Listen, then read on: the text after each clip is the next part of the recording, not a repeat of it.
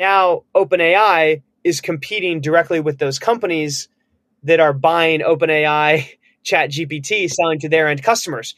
And so you have a lot of concurrent motions happening between the foundational model companies and the businesses that are built on top of them. And there's a lot of competition.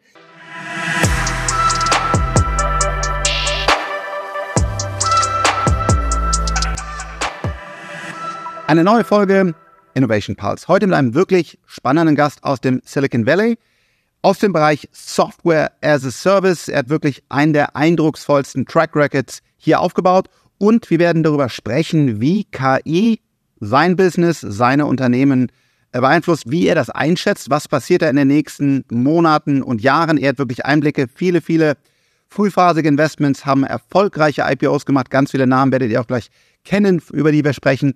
Und äh, deswegen wechseln wir jetzt ins Englische und ganz, ganz viel Spaß bei dieser Folge. Thank you so much for having me and I really appreciate it. Uh, I'll start with the Meritech side. We're a late stage growth investor. We've been operating since 1999. Currently manage 5 billion of total AUM, investing across United States, North America, as well as, as well as Europe. In terms of our focus areas, we've been looking at enterprise software for the past 23 years. We were early in companies like Salesforce and NetSuite over the past decade or so, we've had many companies that have gone public or have been acquired. I'm sure many of which you've heard of, like NetSuite, uh, Anaplan, Coupa, Tableau, Looker, Snowflake, Datadog, Segment, Auth0. We've been very fortunate to be a part of uh, great companies. As a firm, we're very small. So there's only six general partners, and we have 10 people in our investment team. And so we've been a very focused and small group uh, throughout our history. We're currently investing out of our seventh fund, that's a little bit over a billion dollar USD fund. And we closed our fund eight last year, which is a $1.4 billion fund, which we'll start investing in most likely next year. In terms of the types of companies we invest in, I gave you some examples of names, but we usually partner with companies at the 10 to 50 million dollar revenue mark and help them grow into the hundreds of millions, if not billions. Out of uh, about 240 investments, we've had over 60 IPOs in in our history, and so our hit rate there has been very high. Uh, and we're always looking for the next uh, ne- next best thing. Uh, and so excited to chat more about that today. In terms of myself, I started my career as an investment banker in, at Goldman Sachs in the technology group there, mostly doing uh, IPOs, debt, and M&A for internet and software and semiconductor companies, and have been doing late stage software investing for over the past 10 years. Very, very uh, impressive track track record. So we will also link uh, the website and and have a great newsletter. So thank you very much today for finding the time because you are a true industry expert. In your industry, software as a service is basically rewritten. We will dive into this because AI changed the game. Uh, it feels a little bit like overnight things uh, things have have have changed. A crazy crazy improvement and an inflection point with OpenAI, but many many other uh, technologies. So maybe we start here. So how did you kind of experience this this dramatic change in an industry that you have been quite of leading with with one of the best investors in the in the last uh, month and uh, one and a half years, one can say. Yeah, I appreciate that. Um, there's a lot to talk about here because this is a very interesting topic and very top of mind for any any investor. We um, if you think about Meritech, the firm started in cloud software. And so we were actually the first growth investor to invest in Salesforce, which was the first cloud CRM. And at the time, it wasn't even called the cloud, it was called on demand. Um, and a lot of people were skeptical of on demand software because that meant you had to put sensitive data out of your servers that you managed in your own physical location. With the advent and the growth of AWS and the launch of that in 2006, when I started over 10 years ago and when I was helping uh, company advising companies in investment banking, you could see the early innings of the cloud adoption happening. The difference in that platform shift versus today in AI is there were a lot of naysayers. I remember going to meet with large companies in 2011, 2012, 2013, and they would tell me, we will never put our applications in the cloud. The cloud is for startups. It's for small companies we need data regu- regulation. Our, our data needs to sit on our own physical locations and we need to manage our own servers. And um, that was a concept that a lot of legacy companies just failed to even consider that the cloud was the future. And it left a lot of businesses behind. And if you look at the market today, just the public SaaS market in the US is almost a $2 trillion market that started from zero 20 years ago. And now we have AI that's added that. And I wanted to set that up and talk about AI because the implications of this are dramatic. The idea that you can sell prepackaged software delivered to the cloud in a work in workflow form to end customers at a 30% free cash flow margin is why public software companies trade the way they do and why investors will pay 10 times forward revenue for a company that is burning money and not generating any profits because the beauty of the software model if or the SaaS model if you run it a DCF is the value of the company today is the net present value of future cash flows. And AI can disrupt this across every step of the way, as well as add a lot of fuel to the fire on growth too. So if you think about the basic composition of a software company, as I mentioned, you build application workflows, you sell those to your end customer. They're very sticky and they may buy more over time. And these are all subscription agreements. With AI, if the cost to produce software is dramatically reduced because engineers and developers are 10, 20, 30x more efficient. Where a decade ago, the moat in a software company was you had a very smart founding team, you had very smart engineers and product managers who would build this opinionated workflow software. Well, what if with AI, that interface layer of software is different? You look at what OpenAI has done, whether the, the new channels are voice or new interactive layers. Um, there's just a lot of disruption happening. So you think about um, what that's going to do to the market. It's it's very unknown. We know it's going to be um, dramatically transformative. The other thing I'd mention is in AI, unlike what I described in the cloud platform shifts, there are no naysayers. Every large incumbent, whether you're Microsoft or IBM or Adobe, the day that OpenAI released ChatGPT to the public, they were eyeing this, and within months, they've been talking about it in their earnings releases and they've been launching products. You look at that's quite impressive that the big players did wake up so fast. It was for me unexpected. For example, Adobe, Microsoft uh, truly delivering. And sorry, I have to jump in and say uh, the thing about, oh, I don't want to put my data in the cloud, that's still a discussion here in Germany. It's crazy, but still some companies discuss whether the cloud is the future. So the, the US is uh, a little bit more progressive in a good way. And of course, it, it is the only way, and it can be done in a secure manner through software um, that that secures. So absolutely, the cloud is the future. And you've been yeah very very early to the game, so people discussed whether it's the future, and that's still some people are discussing in in Germany today, and I hope they, they will soon understand that the cloud is is the future and the only way, and that it is a safe and and and the, and the best way to go. You also discussed about how AI is is changing uh, how you invest and changing how how companies are built. So. Um, the idea is that that that for example software code which was a huge challenge in the last couple of years how you can get uh, the coders because they they were high demand and not enough capable people now changed because with AI you you you can code much faster. So this the hybrid human it, it's it's much faster. But we also see that when it comes to the architecture, for example, if you talk about Zoom, they have a very strong architecture, content delivery network, and that's why they're so could scale so fast and, and so reliable. And this is something we believe at least, let's discuss, that AI cannot provide today. So it's good for clear defined tasks, but when it's about the great architecture, so how do I build my data foundation? How do I um, connect the, the, the UI and so on? Um, these architectural decisions, I believe, what AI is proposing, at least that's what we see, uh, it doesn't make any sense so far. How, how do you see the, the, the current situation that we're in? Yeah, I agree. Um, a lot of the companies that we look at today in the startup world in AI, they have amazing demos. Um, the demos that are pre-recorded, if you will. When you go and use the products and you actually look at the workflow that you can do in them, there's a lot of roadblocks and there's a lot of limitations. And I'm not saying it saying that as a disservice to the companies being built. We're just very early in this market transition you know we're probably one two three phases away i suspect it's maybe a couple it's it's one to three years where we can actually have intelligent applications built like you described from the app layer all the way down to the network layer and infrastructure layer um, using AI alone.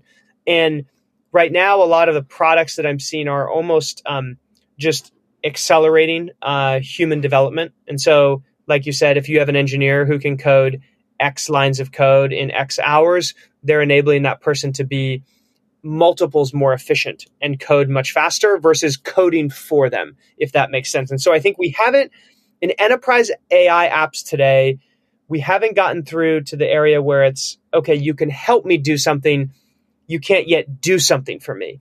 Um, and I think that shift is going to happen. We've seen there's dozens, if not hundreds, of companies that have been funded using um, AI agents at the seed and A stage. I'm very excited about that market where you can have an agent to do your email. You can have an agent to book you travel. You can have an agent to figure out how to think about a market structure of a company. That is what we've not gotten to, which I think over the next few years, we'll see more companies and products launching to do that. Looking at FSD, fully self-driving, what um, Tesla uh, is is developing. So so so it's also one of the the biggest and most complex AI problems, of course, in the world. But um, uh, we feel that that Tesla is one of the leading AI teams in the world, and they're still struggling to deliver a working product. It's getting closer. It's very very impressive, but the promise that they made took longer than they thought. And I believe they didn't make a false promise. I believe they believed that they can deliver. And now he said, one to, uh, to three years, we will have an AI that can really build complex applications like an ERP, a CRM, a mail communication provider, whatever. Are you sure? I mean, I mean, I, I don't know. And I believe for me, it's hard to to see where we are. But right now, it, it feels like to combine things, the AI fails dramatically. So, so, so, what are you really sure? Say one to three years, we will have this. This would be amazing. I mean, there would be a major impact. We'll see the start of it as then. Today, we're all we're looking at, by the way, are demos of products that will do these types of things for you. I think the uh, innovation that's happening around AI at the infrastructure layer and the integration layer is probably one of the most exciting areas. And then you think about where the foundational model companies, OpenAI, Anthropic, Bard, etc., they are slowly building workflow on top of their proprietary models and proprietary data. And so if you're able to combine the infrastructure layer, the pro- proprietary LLM, as well as the workflow building and orchestration layer, you can actually build intelligent apps or intelligent agents. We're not too far away from that. For very simple use cases, some of those things exist today. Do I believe that someone is going to be able to build an ERP system akin to NetSuite or Oracle in the next one to three years? No way. But what could happen is, could someone build an ERP overlay layer that enables you to do no longer manual accounting um, you know, uh, lo- looking at differences in accounting between your different ERP providers that you may have in a large company, I think that is for sure coming. Um, but we, we won't be in a full intelligent app layer probably for some time after that, but you'll see starts of it coming soon. Mm-hmm. Jumping into a, a niche topic, large language models. And the industry discusses whether it's a good idea to invest in large language models or if it becomes a commodity and it's just like who owns the XPUs, whatever these PUs are, the, the, the, processes. Do you have a clear view or are you still making up your mind whether you, you should invest in an uh, LLM? Um, there are, the market is changing so rapidly. We are not yet sure. Um, and I think that companies like OpenAI and Anthropic have done incredible things in a very short period of time. They're obviously very successful in large companies. No one could argue with that. And they, they would be very attractive investments at, at certain levels. With that said, we now have open source models and we have a lot of innovation happening on the application orchestration layer. Here's the interesting part OpenAI, I'll give you a case study, and this is public information a lot of companies were built on top of OpenAI um, to run ChatGPT, and their entire software products were essentially wrappers around OpenAI, like all these copywriting um, companies that are offer, offering new copywriting tooling for marketing teams. And now OpenAI is competing directly with those companies that are buying OpenAI Chat GPT, selling to their end customers. And so you have a lot of concurrent motions happening between the foundational model companies and the businesses that are built on top of them. And there's a lot of competition. And so I think it's creating a little bit of a unique situation where one could argue if you are a one of the foundational model LLM companies, you could say, well, I want to be full stack. I'm going to build the foundational model in LLM. I'm going to have the orchestration layer and I'm going to have the app layer and I'm going to have proprietary data. And that is going to be my competitive moat. Because if all I'm doing is selling an LLM, well, my end customer who's building a software app can basically just tag in and tag out four or five other LLMs and use whichever one they may be they need. Yeah. Cheaper, whatever. Yeah. Just like the cloud providers, um, AWS um, did a good job in logging customers in. AWS, I believe, did a good job. Yes, yes. So I, I do think there'll be commoditization, but those businesses are also innovating rapidly above the LLM layer. So I think we'll see both things happen at the same time. Talking about the UI, I believe if you invested in, in Framer, if I'm correct, and, and that's correct. That's also yeah, that's also about uh, a lot of uh, UI that that's automatically generated. How do you see the UI side? Is it also like um, a, a, large visual model could go over all the great table views, login, registrations, and so on, and then automatically create a great UI? So, how do you see this this evolving? Yeah, um, a company like Framer is giving designers and marketing teams superpowers using AI, um, where what would take many hours or days to get a fully functioning mobile and web optimized layout ready to go, Framer can do in a matter of minutes with the power of AI. With chatting? Yes, with just typing in. Okay. So if anyone is looking to uh, build a new website or a marketing page or landing pages, Framer is the best product um, we have found to do that, and they are utilizing AI. So you could go into their website, type in, "I want to create a website for my uh, legal services company that has these attributes, and here's my logo and colors," and boom, literally within a minute or two, you have a fully functioning layout that your designers or marketing team can start adding and writing copy to. And they automatically create and generate all of this. And you can go in and automatically generate elements inside of what they're doing at a very um, minute detail. So it's very powerful. And I, there's nothing like that in the market today. And so you think about the disruption of the status quo of having WordPress developers taking weeks and months to just get you a single layout that works on a computer and a phone to going to framer.com and creating that in two or three minutes. That is true AI. That is disruption, and that's what AI is enabling. Crazy. Um, and when we when we talk about the the next interface, or maybe this the next interface, let's discuss the the virtual reality. Um, Apple announced uh, announced a new product, but there are other like Meta uh, in this in this industry how, what's your view on this? Is it, is it a, a, future important platform? Will it be an important interface? Or do you say, ah, this will never become really uh, important, especially in the business context? I would have said um, if you looked at the rise of Oculus and then, long, you know, that was almost a decade ago. Facebook acquired them. They couldn't get enough developers really around the platform to um, to, to innovate on top of it, and so the platform did um, kind of die out. It's been revitalized. I think now with Apple coming into the market um, with a new product, as well as the infrastructure and the app store that Apple and the developer that Apple already has in their ecosystem, this may be the moment that it finally works. There is no doubt there are massive both consumer use cases, whether it's around entertainment, gaming, etc., as well as massive enterprise use cases around manufacturing, around um, all these different areas in, in the economy um, where this technology can be utilized. So I think it's real. Um, we haven't seen the real form factors exist to be relevant in the enterprise yet. Consumers, there's been early adopters, but this is going to be an important channel. Um, and I, I, suspect, like I said, with the rise of um, w- with Apple getting into this market, it's gonna it's gonna increase the adoption dramatically.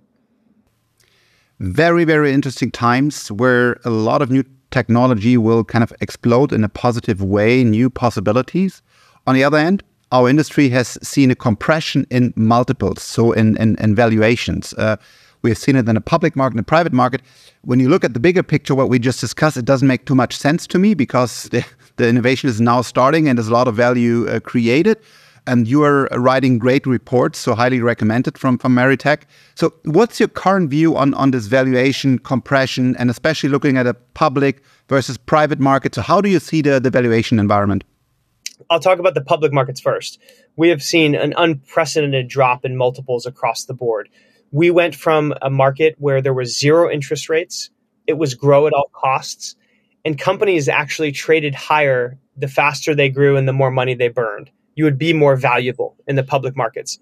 That same mindset, the the private markets just really follows what the public markets is doing because that is the ultimate exit opportunity that shifted dramatically as interest rates started to rise. And I think everyone in the industry underestimated the impact that higher interest rates would have on software multiples. And so what happened? We saw multiples crash. Then we saw demand soften. So customers who wanted to buy your product were taking longer. They weren't buying as much. And we saw, t- we've been, we, and we're still seeing a ton of layoffs across the industry. So the worst factors to hit the public software markets and public tech markets broadly happened at the same time with multiple compression as well as reduced demand for their products and services. And so we've seen companies come down 60, 70, 80, even 90% from their multiple highs. And there's been a trillion dollars or more lost in, in value destruction based on multiple compression. We are we have been at a relative trough the past four to six months or so. Um, and if you're a software company, the reality is now a best in class business, you will be worth maybe 10 to 15 times your forward revenue estimates. During the boom times of 2021, you were worth 100 times. Um, and so uh, that, that, that, that the monetary environment that would enable 100 times revenue multiples will not likely exist if ever or for many many years and so private companies are having to adapt to this new reality as well.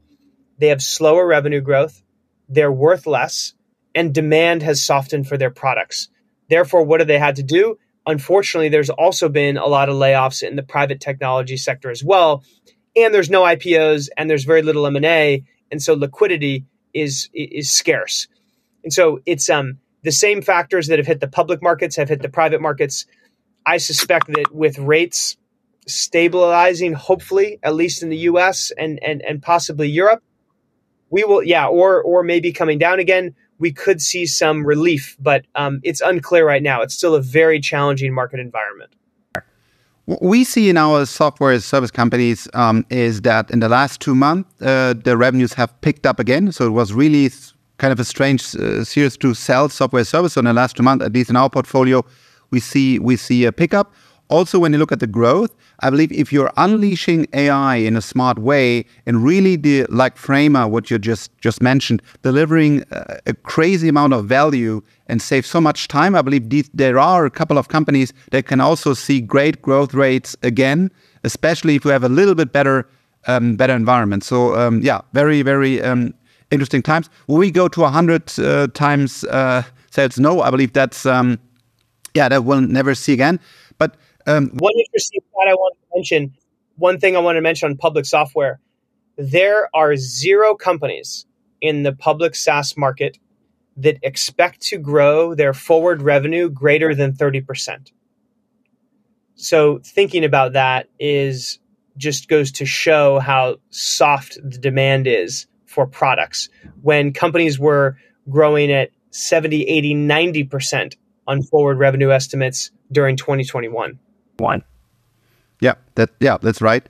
Um, and and if you look at the at the the the multiples uh, currently, I believe they will will be a little bit better in the the future because all of the value. But but um, let's see. So um, wrapping up um, about the the um, uh, maybe you have a recommendation of a, of a book or a podcast or something that that you say if you are in that industry that that's really an interesting information source. I would suggest, uh, well, selfishly, uh, meritechcapital.com. Uh, we have a lot of uh, we have a lot of uh, um, publicly available data on there around the software industry. But you know, another one, and I'm sure many of your listeners have also um, aware of it. But the All In podcast does a great job encapsulating what's going on in the venture and technology community as well. So I'd highly recommend it. In general, I agree. In the last episodes, they have a little bit to talk too much about big boats and, and what they do. That's true. Yes. Entertainment part and I'm looking forward to the conference. Uh, we'll we'll join the the besties over there. But yeah, so stick more to the business and and less about the the big boats and expensive wines. But in general, a great a great uh, podcast. Alex, thank you so much. A truly great deep dive into the software as a service industry, how AI will disrupt and change things. Uh, truly appreciated you find the time. You've seen so much and invested in so many great uh, companies. And uh, yeah, really great uh, catching up, learning about the current changes, and hope to talk to you soon. Bye bye.